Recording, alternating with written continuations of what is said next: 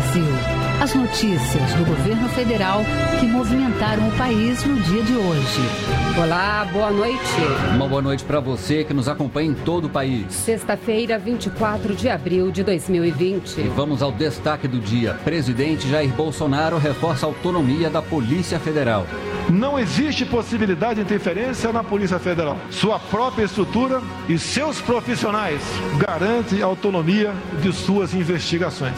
E após pedido de demissão de Sérgio Moro, explica a saída de diretor-geral da Polícia Federal. Esperava, em conjunto com o senhor ministro, definir um nome para dirigir a instituição, ainda que, pela lei, esta seja uma prerrogativa exclusiva do presidente da República. Em pronunciamento, Bolsonaro afirma que mantém compromisso no combate à corrupção e criminalidade. Seguirei no combate à corrupção, às organizações criminosas e no trabalho para a redução da criminalidade. E você também vai ouvir na Voz do Brasil. Postos de saúde vão oferecer consultas por videoconferência ou telefone. Novidade começa no mês que vem. Auxílio emergencial de 600 reais. Mais de 35 milhões de brasileiros já receberam o dinheiro. Luana Karen. Desde o dia 9 de abril, a Caixa já acreditou o benefício num total de 25 bilhões de reais. Hoje na apresentação Alessandra Bastos e Nazi Brum. E para assistir a gente ao vivo na internet, basta acessar www.voz.gov.br. Uma ferramenta a mais para evitar deslocamentos e proteger a saúde da população. A partir de maio, os postos de saúde vão oferecer consultas online. E o governo habilitou novos leitos de UTI para pacientes de coronavírus. Quem tem os detalhes é a repórter Márcia Fernandes. Boa noite, Márcia.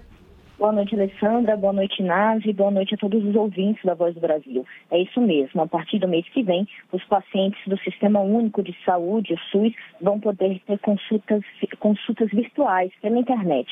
Os profissionais de saúde vão ter acesso a uma plataforma online para a realização de consultas virtuais médicas, de enfermagem e de outras áreas da atenção primária. O objetivo, é claro, reduzir a propagação do novo coronavírus e levar assistência à população. Essa consulta poderá ser feita pela internet, em videoconferência ou por telefone. E que tipo de pacientes terão prioridade, Márcia? Olha, Nádia, as teleconsultas vão servir para dar continuidade ao cuidado de pacientes com doenças crônicas que precisam de acompanhamento constante, como hipertensão e diabetes. Isso vai garantir um atendimento de forma ágil, cômoda e segura cerca de 20 mil médicos e enfermeiros que atuam nas unidades de saúde da família de todo o país terão acesso e treinamento para a navegação do sistema. Eles também contarão com manutenção e suporte técnico 24 horas por dia. Vale lembrar que a plataforma do consultório virtual é mais um dos serviços do TeleSUS, a população já conta com atendimento pré-clínico por telefone, chat e aplicativo. O valor do investimento do governo federal com essa política supera os 4 milhões de reais. E, Márcia, os médicos poderão receitar nessas consultas? Sim, Alessandro, eles poderão sim. Eles, vão, eles poderão registrar consulta à distância, emitir atestados e receitas. Tudo com a certificação digital, que é uma validação de que aquela consulta realmente existiu e que o farmacêutico pode sim vender o remédio sem perigo algum. Essa certificação vai ser gratuita e com validade de cinco anos. E vale lembrar, Alessandra, que a teleconsulta vai ser pelo canal que o paciente tiver mais afinidade. Se a pessoa não tiver acesso à internet, pode fazer a consulta por telefone. O cidadão poderá fazer uma solicitação de agendamento de consulta à distância para a equipe de saúde que é normalmente responsável pelo seu atendimento e nos próximos meses deve ser criado um aplicativo para esse agendamento virtual. E tem mais novidade, como novos leitos para o coronavírus, não é isso, Márcia? É isso mesmo, Nazi. Nesta sexta-feira, o Ministério da Saúde habilitou ao todo 1.740 leitos de UTI adulto e 21 leitos de UTI pediátrica, todos voltados exclusivamente para o atendimento aos pacientes graves ou críticos de coronavírus. O ministro da Saúde, Nelson Teich, já tinha antecipado ontem a habilitação de 1.134 leitos todas é, foram publicadas hoje no Diário Oficial da União. Para custeio desses leitos, a pasta está investindo mais de 250 milhões de reais. Até agora, foram contemplados 64 municípios em 19 estados. É, o pedido de habilitação para o custeio das UTIs é feito pelos gestores locais que garantem a estrutura para o funcionamento dos leitos e o Ministério da Saúde repassa o valor para a manutenção dos serviços. Então vamos, Márcia, aos números do coronavírus hoje no Brasil. Vamos sim, olha só, Alessandra, segundo o Ministério da Saúde, o Brasil tem hoje 52.995 casos de Covid-19 confirmados.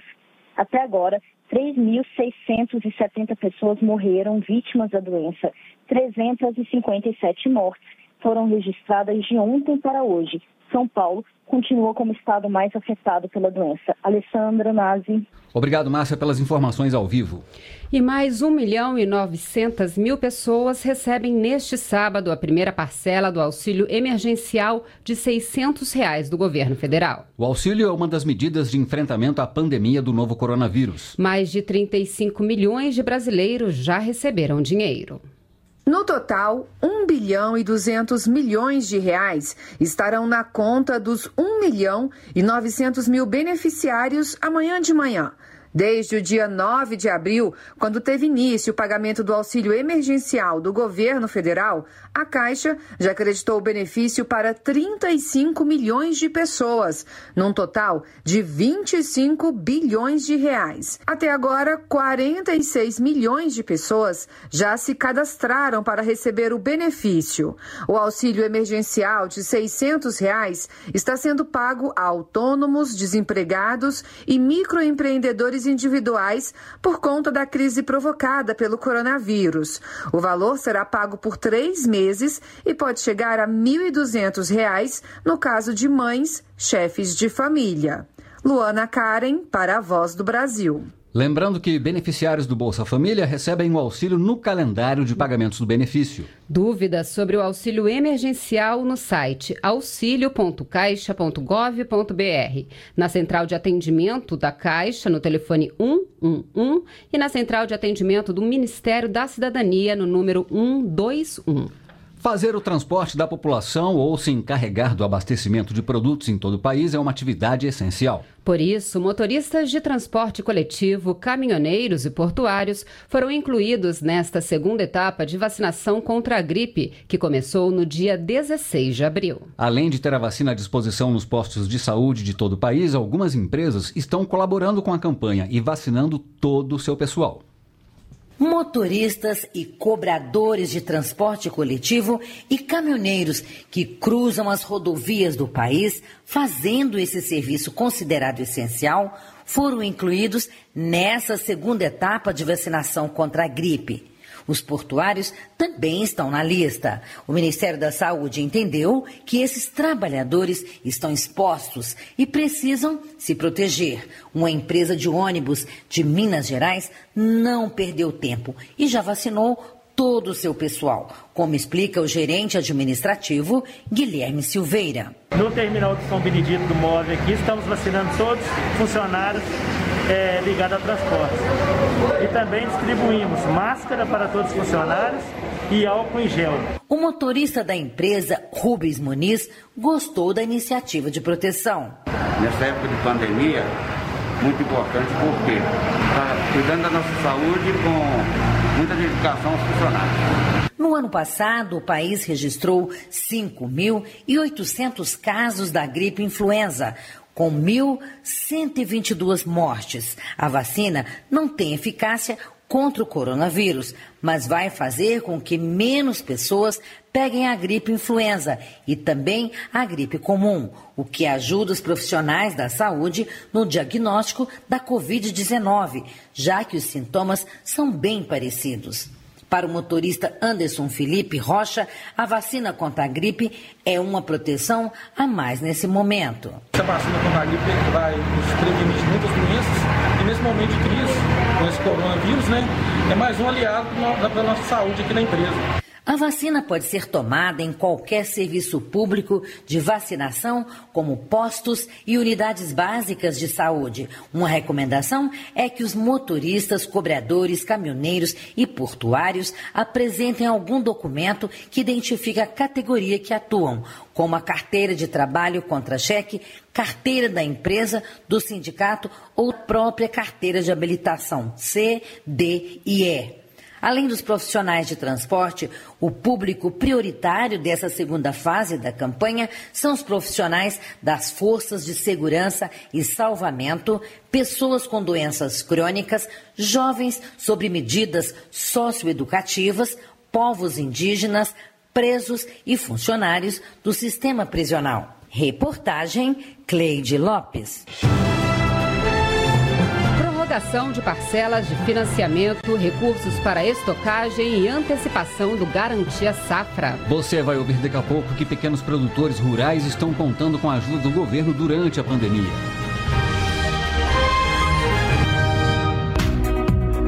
Educação no ar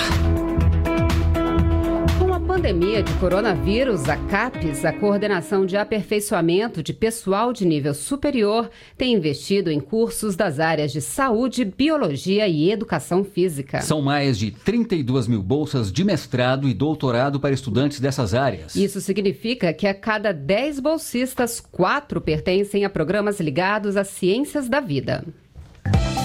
Com uma ação emergencial, a CAPES criou o programa de combate às pandemias e endemias, dando 2.600 bolsas em ciências da vida. As bolsas serão concedidas em duas grandes frentes, é o que explica o presidente Benedito Aguiar. Primeiro, uma concessão imediata de 850 bolsas de mestrado e doutorado aos cursos de saúde atuantes nas áreas de epidemiologia, infectologia, microbiologia, pneumologia e etc.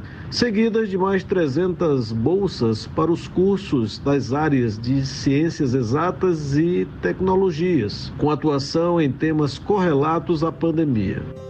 Ainda segundo Benedito Aguiar, na segunda metade serão concedidas 1.450 bolsas para 87 projetos. O investimento total da ação será de aproximadamente 200 milhões de reais ao longo de quatro anos. Significa reconhecer e aproveitar o grande potencial existente nas nossas universidades para pesquisas em áreas estratégicas, criando condições de respostas imediatas a um problema de saúde pública que atinge, direta ou indiretamente, a nossa sociedade. Rebeca Neto é uma das estudantes que recebeu a bolsa de doutorado. Farmacêutica formada na Universidade Federal do Amazonas, a UFAM, começou como voluntária na Fundação de Medicina Tropical e hoje faz o doutorado sobre a eficácia e segurança da cloroquina para uso em pacientes graves, no projeto Cloro Covid-19. A importância desse estudo é que vai nos trazer muitas informações sobre o tratamento dessa doença emergente que está afetando toda a população mundial. Carlos Moraes foi outro pesquisador que recebeu a bolsa da CAPES. Depois de se formar em biomedicina, ele foi para a UFAM fazer mestrado sobre a relação da cloroquina com o novo coronavírus. A importância do investimento da CAPES no programa é para auxiliar os alunos a se dedicarem exclusivamente a pesquisas, ajudando assim no desenvolvimento e prevenção e combate de endemias e epidemias, assim como a atual pandemia que está ocorrendo. Para saber mais sobre as bolsas e programas de pós-graduação da CAPES, acesse o site capes.gov.br. Com locução de Anderson Andrade, reportagem Ana Clara Alves.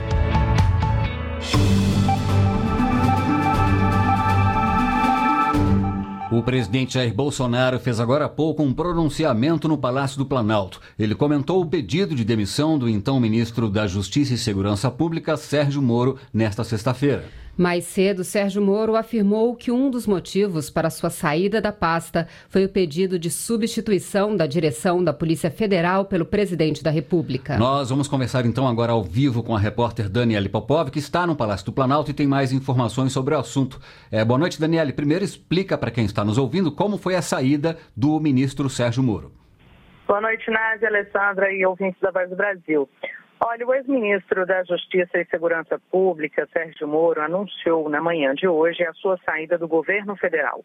O pedido de demissão foi anunciado por ele após a exoneração do diretor da Polícia Federal, Maurício Valeixo, publicada nesta sexta-feira no Diário Oficial da União.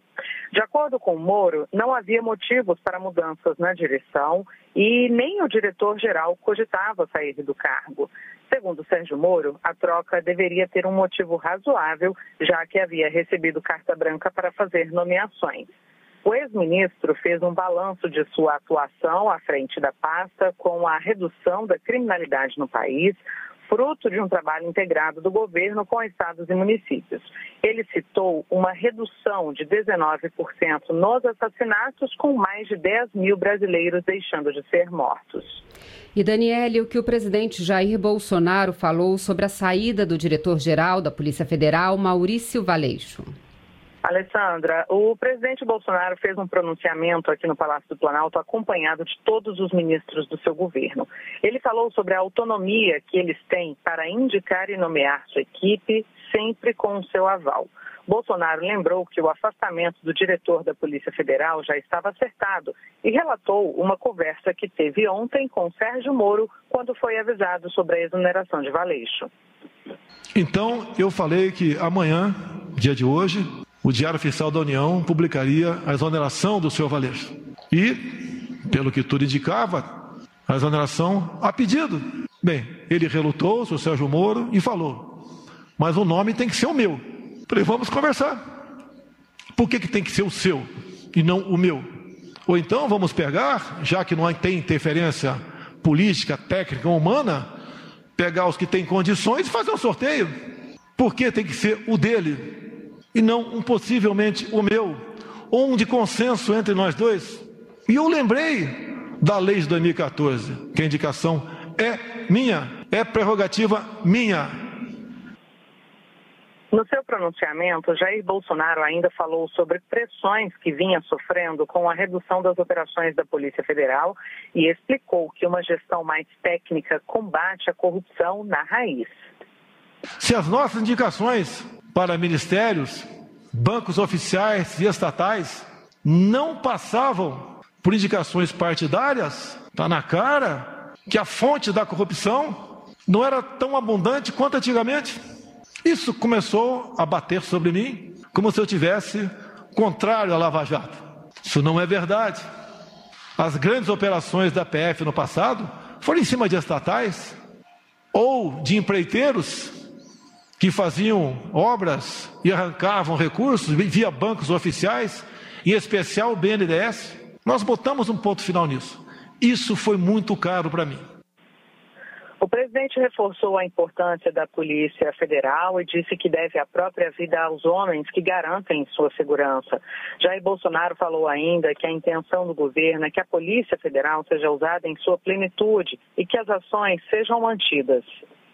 A PF é uma instituição de Estado. Ela deve se conduzir de acordo com a Constituição Federal e as leis do país. Não importa quem as conduza. Não abro mão disso. Não existe possibilidade de interferência na Polícia Federal. Sua própria estrutura e seus profissionais garantem a autonomia de suas investigações. Esta autonomia é inerente à instituição independente de governos. Por fim, o presidente Bolsonaro reafirmou seu compromisso com a democracia e disse que confia nos seus ministros. Disse que o governo não pode perder sua autoridade por questões pessoais e que continua com o propósito de melhorar o país. Ao vivo, Daniele Popov. Os pequenos produtores rurais têm contado com uma ajuda do governo nesse momento de pandemia. Prorrogação de parcelas de financiamento, recursos para estocagem e antecipação do Garantia Safra são algumas delas. Vamos conhecer as medidas para os produtores na matéria de Cleide Lopes. A antecipação do pagamento do Garantia Safra vai beneficiar mais de 120 mil famílias de agricultores em todo o país, como o casal Ademar da Mata e Marlene da Mata, que cultiva flores e hortaliças numa propriedade rural em Planaltina, no estado de Goiás, e tem passado dificuldades por causa do isolamento social. Estamos com a produção toda parada na chácara, sem poder sair para a venda por causa dessa epidemia né, que estamos sofrendo. Segunda-feira mesmo, a gente colhemos o pepino, perdemos umas 40 caixas que tiramos e não, ninguém veio buscar. O objetivo do Garantia Safra é dar segurança alimentar aos pequenos agricultores quando há perda na produção por estiagem ou enchente. Mas agora também para diminuir as dificuldades de renda com a pandemia do coronavírus. Além da liberação do Garantia Safra, o governo tomou outras medidas para socorrer os agricultores como explica o secretário de Política Agrícola do Ministério da Agricultura, Pecuária e Abastecimento, Eduardo Sampaio. Nós estamos prorrogando todas as dívidas do crédito rural de todos os agricultores até dia 15 de agosto. Criamos também linhas de crédito emergencial para os agricultores familiares, do Pronaf e dos médios produtores. Foi dado também acesso para as cooperativas, para as agroindústrias, empresas de comercialização, cerealistas, os recursos obrigatórios do crédito rural do crédito à comercialização é, já que as crianças não estão na escola, a maioria delas está em casa, foi editado uma lei para permitir que a merenda escolar chegue a essas famílias aí. O governo está alocando também mais 500 milhões num programa de aquisição de alimentos, o chamado PAA. Outra medida adotada pelo governo para ajudar produtores e cooperativas nesse momento de pandemia foi a criação de um financiamento para estocagem e comercialização. Como explica a ministra da Agricultura, Pecuária e Abastecimento, Tereza Cristina. Essa é uma preocupação do Ministério da Agricultura para atender cooperativas pequenas de agricultura familiar, esse pessoal que fabrica queijo, mussarela, mel, tem uma série de produtos que precisam hoje ser armazenados porque não tá o consumo diminuiu muito. Outras informações sobre o pacote de medidas para ajudar os agricultores podem ser acessadas na página do Ministério da Agricultura na internet em www.agricultura.gov.br. Reportagem Cleide Lopes. Por todo o país, a maior parte das lojas e comércios estão de portas fechadas. Mas, mesmo em meio à pandemia do coronavírus, o agronegócio não pode parar. Vamos ouvir agora as medidas do governo para assegurar alimentos na mesa dos brasileiros e exportações. Máquinas colhendo soja, caminhões sendo abastecidos e distribuindo alimentos pelas cooperativas. Assim segue diariamente o trabalho numa propriedade rural em Campos Novos, Santa Catarina, como conta o produtor rural Jefferson Rocha. Nossa atividade no campo não cessou em nenhum momento. Apesar dessa crise do vírus, é, a nossa atividade, produzir alimento, é uma atividade essencial. E a legislação nos assegura o mínimo de funcionamento. Então, todos os entrepostos, cooperativas, cerealistas, portos e estradas estão em pleno funcionamento para que esta safra aqui possa ser escoada para o Brasil e para o mundo. Produção que evita riscos de desabastecimento para a população durante a pandemia do coronavírus. Segundo a ministra da Agricultura, Pecuária e Abastecimento, Tereza Cristina, o governo está trabalhando para garantir que não falte comida na mesa dos brasileiros e a logística de transporte dos alimentos continue a funcionar. Nós temos trabalhado muito junto ao ministro Tarcísio para a integração do transporte, porque nós estamos aí colhendo a maior safra do Brasil, precisa o produto ser retirado da lavoura, os insumos precisam chegar para o plantio da próxima safra para que a população continue sendo abastecida. O agronegócio tem sido o motor da economia brasileira, de acordo com a ministra da Agricultura, Tereza Cristina. E o governo federal também está atuando para garantir a exportação dos produtos brasileiros. A ministra Tereza Cristina reforçou que o fechamento das fronteiras do Brasil com os vizinhos da América do Sul não atinge o fluxo de mercadorias e disse que os detalhes da logística de exportação de cada categoria de produtos estão sendo acompanhados junto às embaixadas dos parceiros comerciais do país. Reportagem Caroline Blaut. A conta de luz vai continuar sem cobrança extra para os consumidores em maio. Pelo quarto mês seguido, a bandeira tarifária é verde. A cor verde indica condições favoráveis de geração de energia e por isso ela fica mais barata. Mesmo com a bandeira verde, atenção consumidor. É importante manter o uso consciente e combater o desperdício de energia elétrica. E essas foram as notícias do governo federal. Uma realização da Secretaria Especial de Comunicação Social da Presidência da República. Com produção da empresa Brasil de Comunicação. Fique agora com as notícias do Poder Judiciário e do Congresso Nacional. Uma boa noite e um bom fim de semana. Boa noite para você e até segunda.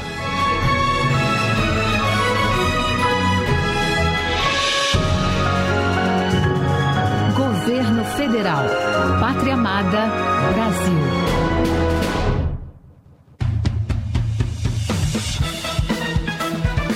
Você vai ouvir agora notícias do Poder Judiciário. Ministro do Supremo Tribunal Federal determina a citação de presidente Jair Bolsonaro em ação por crime de responsabilidade. STJ rejeita pedido para suspender decisão que liberou reservas de Airbnb e Booking em Paraty, Rio de Janeiro. Governo do Distrito Federal tem 15 dias para apresentar ações contra a Covid-19 destinadas à população em situação de rua. Boa noite, eu sou Ana Carla Mourão. E eu sou Walter Lima. O ministro Celso de Mello, do Supremo Tribunal Federal, determinou citação do presidente Jair Bolsonaro em ação que pede que a Câmara dos Deputados analise denúncia por crime de responsabilidade. Segundo o ministro, a citação é essencial ao prosseguimento da ação, porque a eventual concessão do mandado de segurança afetará a esfera jurídica do presidente da República. Fábio Rua. Celso de Mello observou que, segundo a súmula 631 do Supremo Tribunal Federal, se o presidente não for citado, o processo pode ser extinto sem análise do mérito. O ministro pediu ainda que o presidente da Câmara, deputado Rodrigo Maia, se manifeste, inclusive, sobre o conhecimento do mandado de segurança. As empresas Booking.com e Airbnb devem continuar oferecendo os serviços de reserva de hospedagem na cidade de Paraty, no Rio de Janeiro, durante a pandemia do novo coronavírus. A conclusão é do presidente do Superior Tribunal de Justiça, ministro João Otávio de Noronha, ao rejeitar pedido do município de Paraty. Fátima Uchoa. Em ação civil pública, o município pleiteou que as empresas de hospedagem excluíssem dos sistemas de pesquisa a oferta de residências, pousadas e hotéis locais, até que fosse superada a situação de risco e emergência reconhecida por decreto municipal diante da pandemia. No entanto, segundo o ministro João Otávio de Noronha, além de o assunto discutido ser eminentemente constitucional, portanto, de competência do Supremo Tribunal Federal, os pedidos de suspensão de liminar e de sentença são cabíveis contra decisões lesivas tomadas em demandas ajuizadas contra o poder público, mas nesse caso o ministro lembrou que o próprio município de Paraty é o autor da ação original. O escritório de advocacia tem a obrigação de notificar o cliente quando um advogado deixa a sociedade e o outro passa a ser o único responsável pela causa. A decisão é do Superior Tribunal de Justiça, que analisou o processo de um homem que teve o valor de uma ação retido por um advogado. Após ficar com parte do dinheiro devido, o advogado deixou o escritório e o cliente recorreu à justiça. Os sócios do escritório alegaram ilegitimidade para responder à ação, mas o relator ministro Ricardo Vilas Boas Cueva afirmou que, embora eles não tenham agido diretamente na retenção dos valores, foram contratados para prestar serviços ao cliente lesado.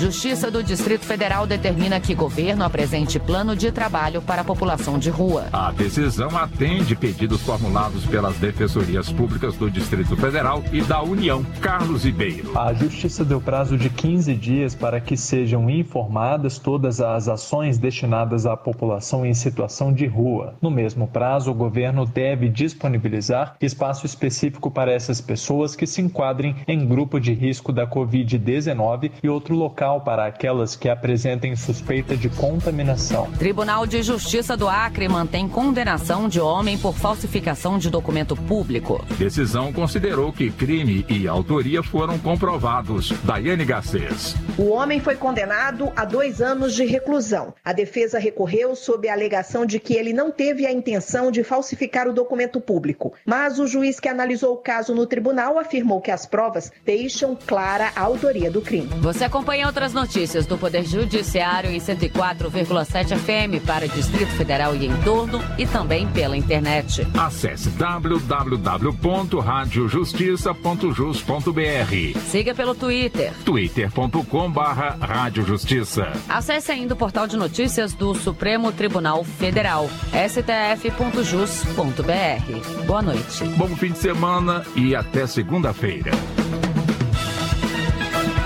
Notícias do Poder Judiciário, uma produção da Rádio Justiça, Supremo Tribunal Federal.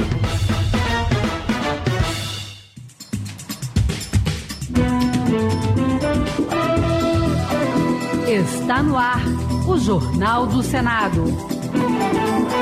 Eu sou Paula Groba e estes são os destaques de hoje do Jornal do Senado que começa agora. Senado aprova linha de crédito para pequenos negócios e proposta vai à sanção. Saída de Sérgio Moro do Ministério da Justiça repercute entre os senadores. Comissão que acompanhará gastos com pandemia define roteiro de reuniões e vinda de ministro da Economia. Boa noite. O Senado aprovou hoje empréstimos para micro e pequenos empresários e cooperativas de crédito com juros baixos e prazo de até três anos para pagamento. O projeto também prevê moratória de seis meses para pagamento de dívidas parceladas com a Receita Federal e a Fazenda Nacional. Repórter Érica Christian. De autoria do senador Jorginho Melo, do PL de Santa Catarina, o projeto cria o Programa Nacional de Apoio às Microempresas e Empresas de Pequeno Porte, que vai assegurar empréstimos com juros de no máximo 5% ao ano e com pagamento em três anos e carência de oito meses. Esses empresários não precisam apresentar certidões negativas, apenas garantias pessoais. Jorginho Melo destacou que esse programa de empréstimos não se limitará ao período da pandemia conseguimos aprovar uma lei que socorre na pandemia e depois se torna um programa permanente que os bancos vão ter que emprestar. Tem um fundo garantidor que vai permitir que todos os micro possam ir a um banco e ter o seu empréstimo a longo prazo, com juro que não seja de agiota. A relatora, a senadora Cátia Abreu, do PP do Tocantins, destacou a moratória de seis meses para pessoas físicas e jurídicas com débitos parcelados com a Receita Federal. O projeto segue para a sanção presidencial. A demissão de Sérgio Moro do Ministério da Justiça repercutiu entre os senadores. O ex-juiz acusou o presidente Jair Bolsonaro de interferência política e de querer livre acesso a dados sigilosos da Polícia Federal. A reação de senadores sobre o episódio foi imediata. Detalhes com o repórter Pedro Pincer. A gota d'água para o pedido de demissão do cargo de ministro da Justiça e Segurança Pública foi ter sido surpreendido com a demissão do diretor-geral da Polícia Federal, Maurício Valeixo.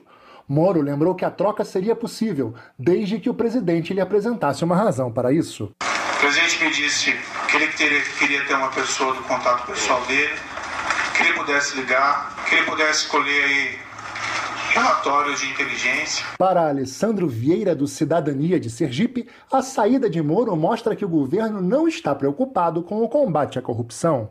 Cai de vez a máscara de quem se apresentou na campanha como combatente da corrupção, mas na verdade se abraça, volta a se abraçar com aquilo que existe de pior na política brasileira.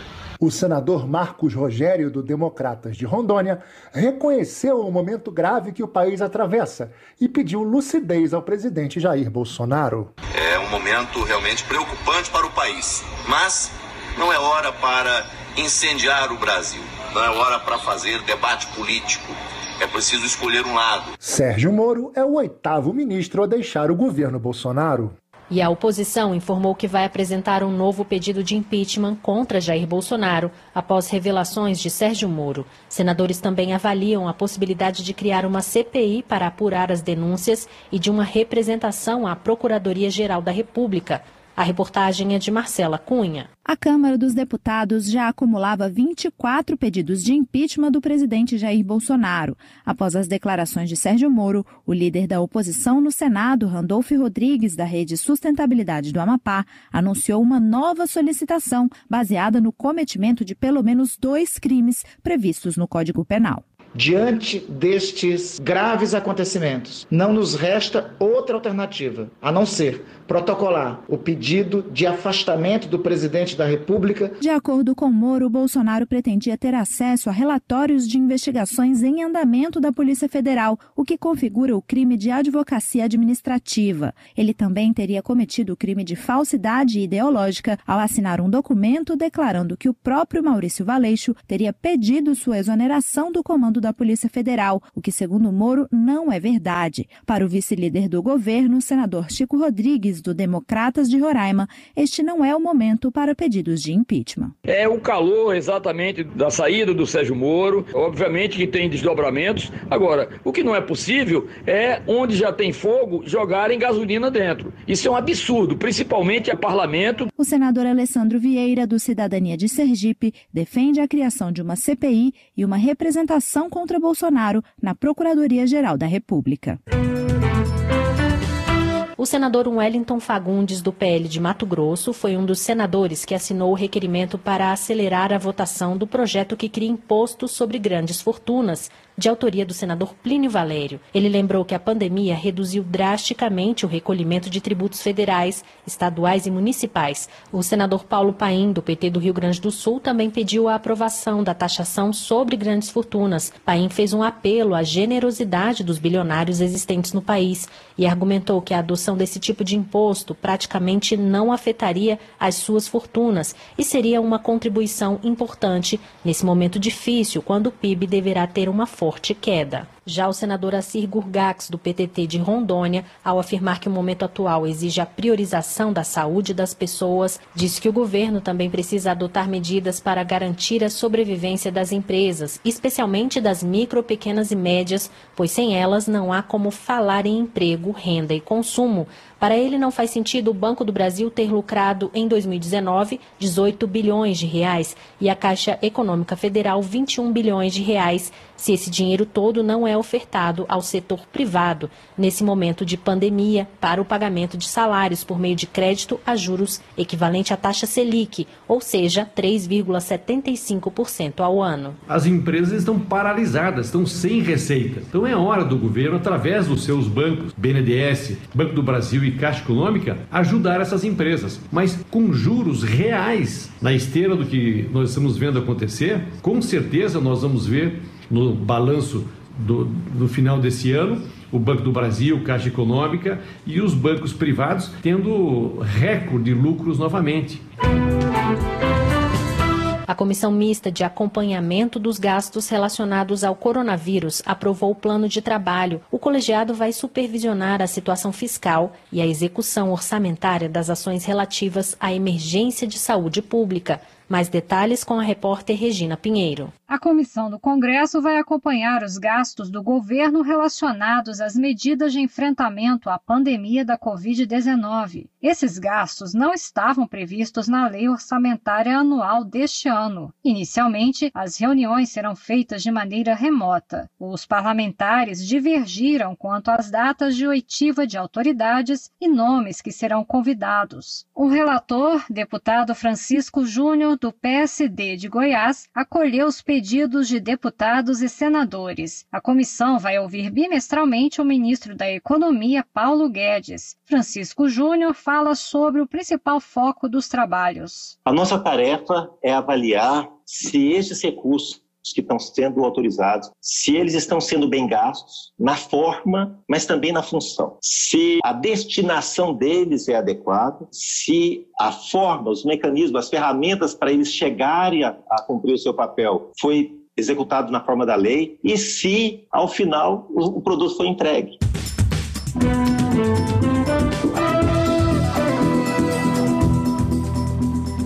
Trabalhos técnicos de Eliseu Caires, o Jornal do Senado fica por aqui. Acompanhe agora as notícias do Tribunal de Contas da União e da Câmara dos Deputados. Boa noite.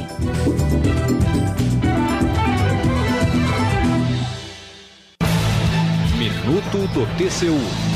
O Tribunal de Contas da União lançou no último dia 23 de abril o Coopera, Programa Especial de Atuação no Enfrentamento à Crise da Covid-19. O programa é a resposta do TCU aos desafios trazidos pela pandemia do novo coronavírus e busca apoiar o gestor público e a sociedade neste momento em que ações emergenciais são necessárias. O Coopera contempla a implementação do Plano Especial de Acompanhamento das Ações de Combate à Covid-19, a efetivação de parcerias com outros órgãos para apoio às ações, além da criação de um hot site e de um painel para divulgação dos gastos públicos relacionados à pandemia. Para mais informações, acesse www.tcu.gov.br. TCU Fiscalização a serviço da sociedade.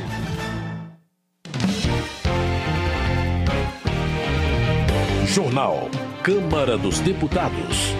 Saída de Sérgio Moro do Ministério da Justiça repercute entre deputados. Parlamentares divergem sobre taxa de juros de créditos a microempresas. Câmara amplia recursos para assistência social e suspende pagamento do FIES. Boa noite. Os deputados aprovaram dois projetos de lei nesta semana. Um deles, que segue para o Senado, autoriza o uso de saldo dos fundos de assistência social dos estados, do Distrito Federal e dos municípios. Outro projeto aprovado suspende por 60 dias os pagamentos devidos pelos estudantes ao FIES. Pelo texto, terão direito à suspensão os estudantes que estão em dia com as prestações do financiamento e os com parcelas em atraso por no máximo 180 dias. Ficou para a semana que vem a votação dos destaques, que são sugestões de mudança na matéria. Quem acompanhou as votações foi Paulo Abitar. O plenário da Câmara aprovou o projeto que autoriza o remanejamento de saldos dos fundos de assistência social dos estados, do Distrito Federal e dos municípios para fortalecer a assistência social durante o estado de calamidade pública decorrente da emergência do novo coronavírus. De acordo com dados do Ministério da Cidadania, esses saldos somavam um bilhão e meio de reais em dezembro do ano passado. A relatora, a deputada Sheridan, do PSDB de Roraima, destacou que a proposta vai ajudar a garantir o mínimo à população mais vulnerável. A gente sabe que hoje ah, o maior medo, além do medo da contaminação, é o medo da fome. E a gente vai muito além dessa discussão de ter ou não ter o álcool em gel, de ter ou não ter o acesso ao hospital. A gente está falando de pessoas que não têm água dentro de casa, que não têm sequer um pedaço de pão para se alimentar e alimentar os seus. Então, é, é muito importante esse projeto, é, recorrer a esse, a esse fundo, dando segurança para que os gestores possam, de forma responsável, forma mais transversal, mais flexível, acessar é, esse valor que é um valor muito expressivo, 1,5 bilhões, oferecendo políticas de atenção específicas agora às famílias mais vulneráveis. A relatora acatou emenda apresentada pela deputada Fernanda Melchiona, do PSOL do Rio Grande do Sul, que deixa explícita no texto a necessidade de atenção especial a moradores de rua. Assim, a proposta estabelece que a população em situação de rua terá mais atenção, especialmente em itens como acesso à alimentação adequada ampliação dos espaços de acolhimento temporário e disponibilização de água potável. A deputada professora Dorinha Seabra Rezende, do DEM de Tocantins, coordenadora da bancada feminina, espera que os recursos também ajudem no combate à violência doméstica. Coloco o quanto a assistência social precisa trabalhar, o quanto o profissional da área social tem uma atuação importante, tanto no fortalecimento das famílias, no atendimento e combate à fome, à vulnerabilidade e no caso específico do combate à violência contra a mulher. Infelizmente, os números têm crescido muito, mostram o quanto esse tema é importante. O texto aprovado também suspende por 120 dias, a contar de 1 de março, a obrigatoriedade do cumprimento das metas pactuadas no Sistema Único de Assistência Social pelo governo federal com estados e municípios e determina a prestação de contas de quaisquer mudanças nos recursos. O projeto segue para análise do Senado. Os deputados também aprovaram o texto base de proposta que suspende por por 60 dias prorrogáveis os pagamentos devidos pelos estudantes ao Fundo de Financiamento Estudantil, o FIES.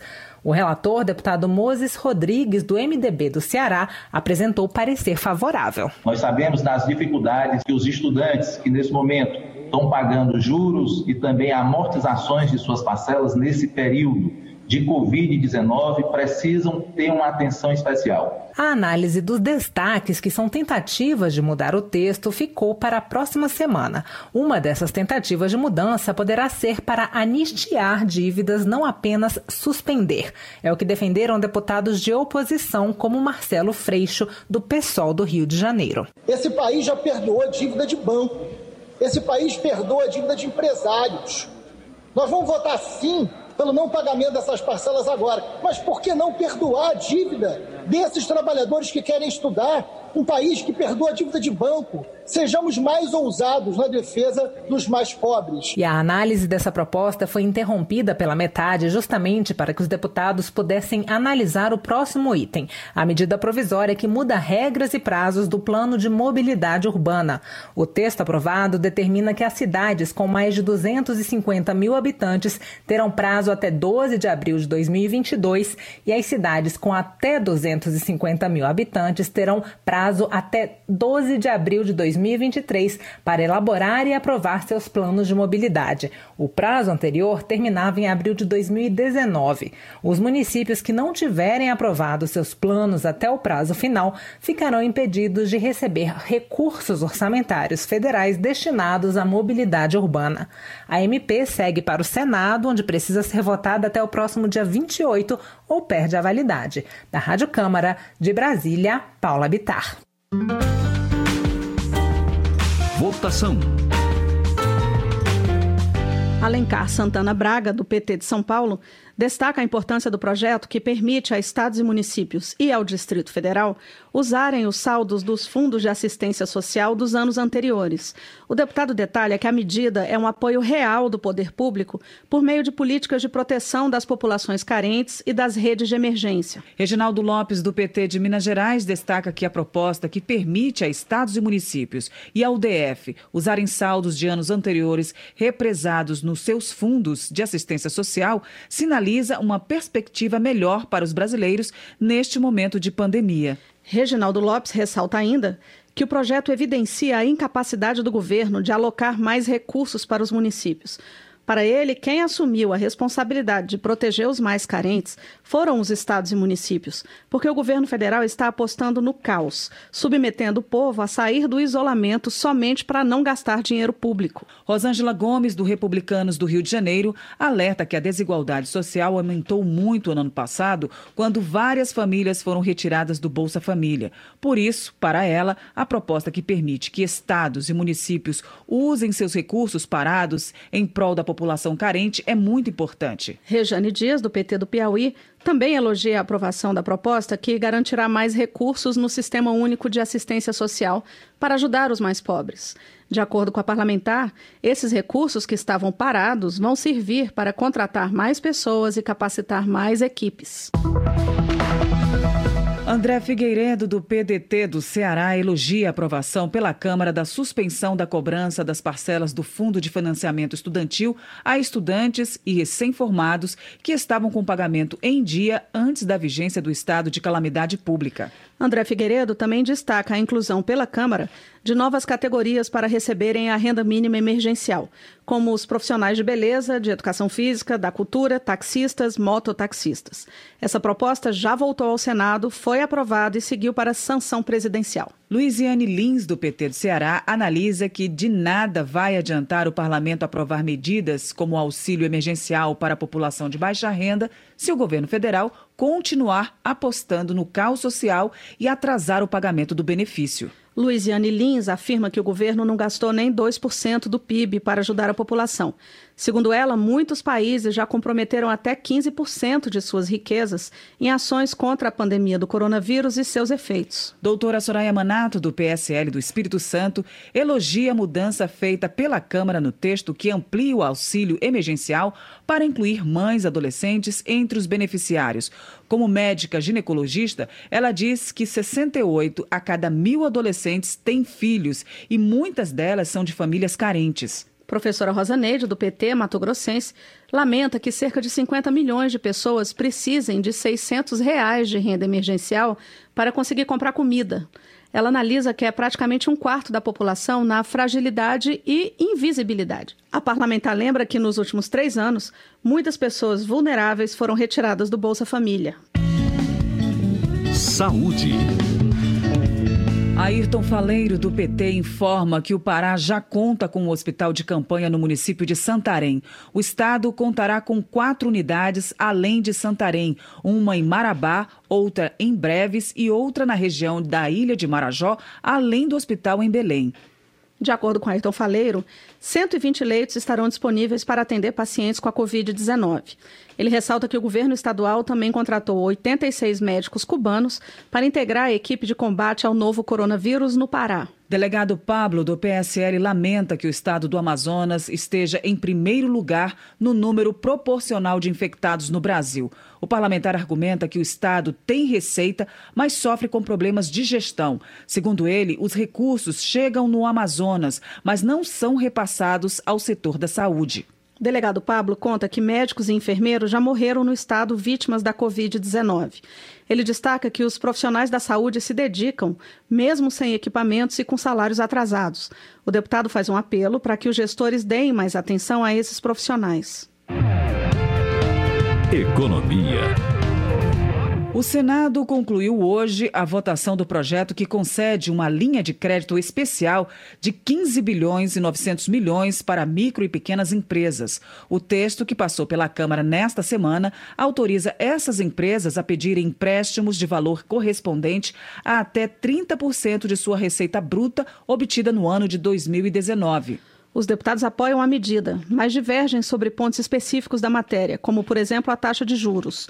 Pompeu de Matos, do PT do Rio Grande do Sul, destaca que a proposta permite que as operações de microcréditos para as micro e pequenas empresas sejam feitas também em bancos públicos estaduais. O congressista espera que o texto final aprovado reduza ainda mais os juros do microcrédito previsto até agora para a taxa Selic mais 1,25%. Pompeu de Matos também pede o aumento da carência de financiamento de seis meses para 12 meses, além da extensão do prazo para pagamento de 36 para 60 meses. Já Paulo Ganime, do Novo do Rio de Janeiro, entende que uma medida de apoio aos micro e pequenos empresários com juros muito baixos terá efeito nocivo, que poderá tirar dinheiro de circulação. Ele explica que se os juros ficarem muito abaixo do que os bancos podem ofertar, o crédito não vai sair, porque nenhuma instituição financeira vai emprestar. Eli Borges, do Solidariedade do Tocantins, entende que o crédito às micro e pequenas empresas deve estar condicionado ao compromisso dos empresários de não demitir sem justa causa no período entre a data da contratação do crédito e 120 dias após o recebimento da última parcela, e não 60 dias após, como está na proposta. Márcio Gerri, do PCdoB do Maranhão, também defende a extensão do prazo de estabilidade para os funcionários das empresas beneficiadas, contados a partir da última parcela do financiamento. Ele entende que 60 dias não são suficientes. Para Fernanda Melchiona, do PSOL do Rio Grande do Sul, o governo Bolsonaro precisa garantir a sobrevivência das empresas e a consequente manutenção dos empregos no período de calamidade pública.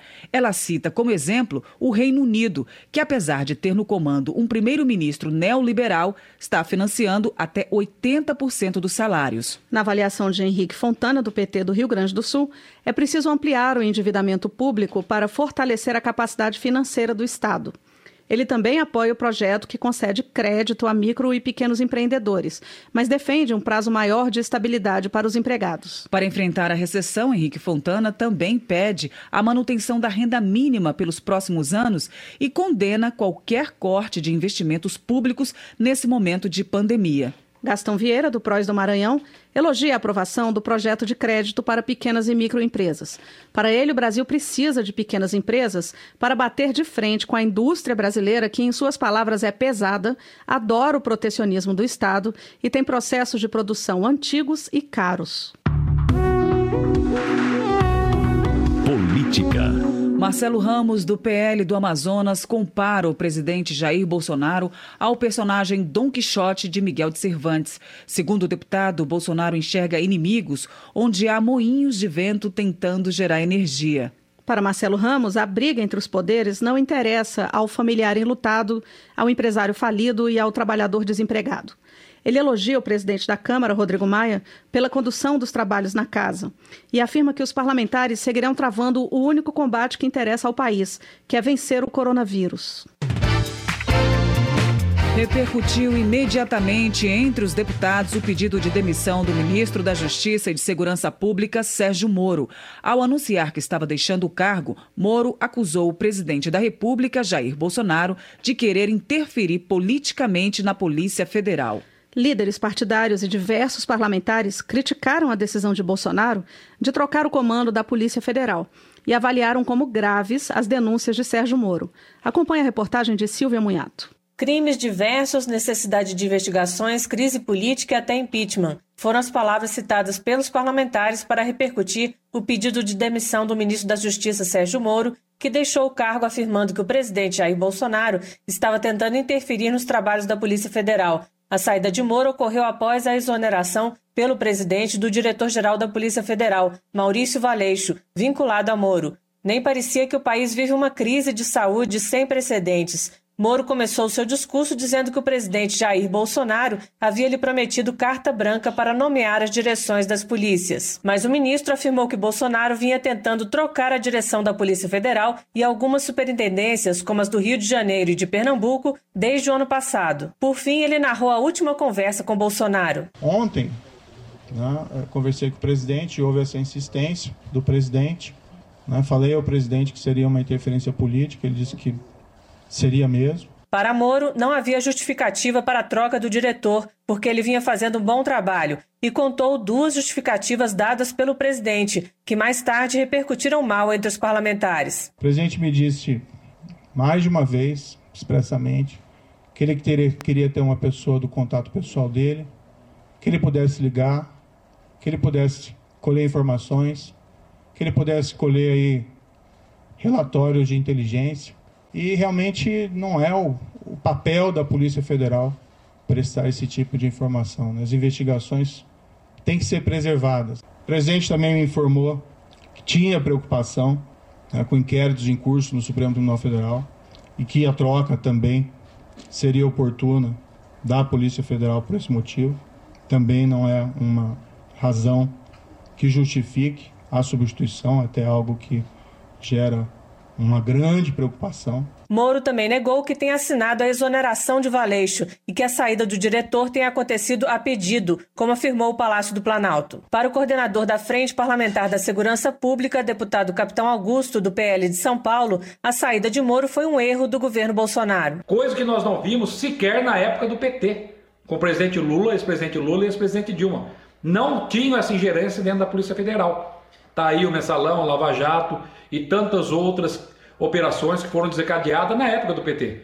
Então, esses são fatos gravíssimos, com certeza absoluta. O prejuízo para o presidente Bolsonaro é gigantesco. Já o líder do DEM, deputado Efraim Filho, da Paraíba, ressaltou que a demissão abriu caminho para uma crise política. É uma notícia péssima para o governo e pior ainda para o Brasil porque se já tínhamos uma crise de saúde e uma crise econômica instalada, se consolida de uma vez por todas essa crise política e isso é ruim para todo mundo. A líder do PSOL, deputada Fernanda Melchiona, do Rio Grande do Sul, diz que os fatos narrados pelo ministro podem levar ao impeachment do presidente Bolsonaro. O líder do PDT, André Figueiredo, do Ceará, disse que é preciso investigar tudo o que foi dito. Levanta sérias suspeitas da motivação que levou o presidente Jair Bolsonaro a tomar essa medida porque era justamente o momento da culminância de investigações que fechavam o cerco em relação a algumas ações de seus familiares, em relação às ações de alguns dos seus aliados, e aí o presidente resolve, para tentar frear tudo isso, demitir o diretor-geral da Polícia Federal. É absolutamente injustificável. O deputado Fábio Trade, do PSD do Mato Grosso do Sul, foi na mesma linha. Congresso Nacional, Supremo Tribunal Federal, evidentemente, precisam reagir, no mínimo, no plano investigatório para averiguar a veracidade e consistência dessas gravíssimas afirmações daquele que era a estrutura que dava sustentação ética ao governo Bolsonaro. O vice-presidente do Cidadania, deputado Rubens Bueno, do Paraná, disse que o presidente está agindo em função dos inquéritos que estão no Supremo Tribunal Federal, como os relacionados à organização das manifestações contra a democracia e produção de fake news. O vice-líder do governo, deputado Carlos Jordi, do PSL do Rio de Janeiro, lamentou a forma como Sérgio Moro saiu do governo, mas afirmou que é preciso seguir em frente. No final da tarde, o presidente Jair Bolsonaro, acompanhado de quase todo o ministério, afirmou que sempre disse a todos os ministros que eles tinham autonomia, mas que não tinham soberania, porque ele tem o poder de veto. Bolsonaro disse que tentou negociar novo nome para a PF com Moro, afirmando que o próprio Valeixo estava se dizendo cansado do posto. Ele afirmou que nunca quis interferir na Polícia Federal e atacou Moro várias vezes. O presidente afirmou ainda que Moro teria aceitado a troca do diretor da PF, mas somente depois da sua nomeação para uma vaga no Supremo Tribunal Federal. Após as declarações, Moro negou qualquer negociação sobre isso. O procurador-geral da República, Augusto Aras, pediu abertura de inquérito no Supremo Tribunal Federal para apurar supostos crimes denunciados por Moro em sua fala, como falsidade ideológica e obstrução da justiça. Da Rádio Câmara de Brasília, Silvia Minhato. Termina aqui o Jornal Câmara Câmara dos Deputados, com trabalhos técnicos de Everson Urani e locução de Val Monteiro e Maria Clarice Dias. Boa noite para você. A Voz do Brasil está de volta na segunda-feira. Boa noite e bom final de semana. Você ouviu A Voz do Brasil. Boa noite.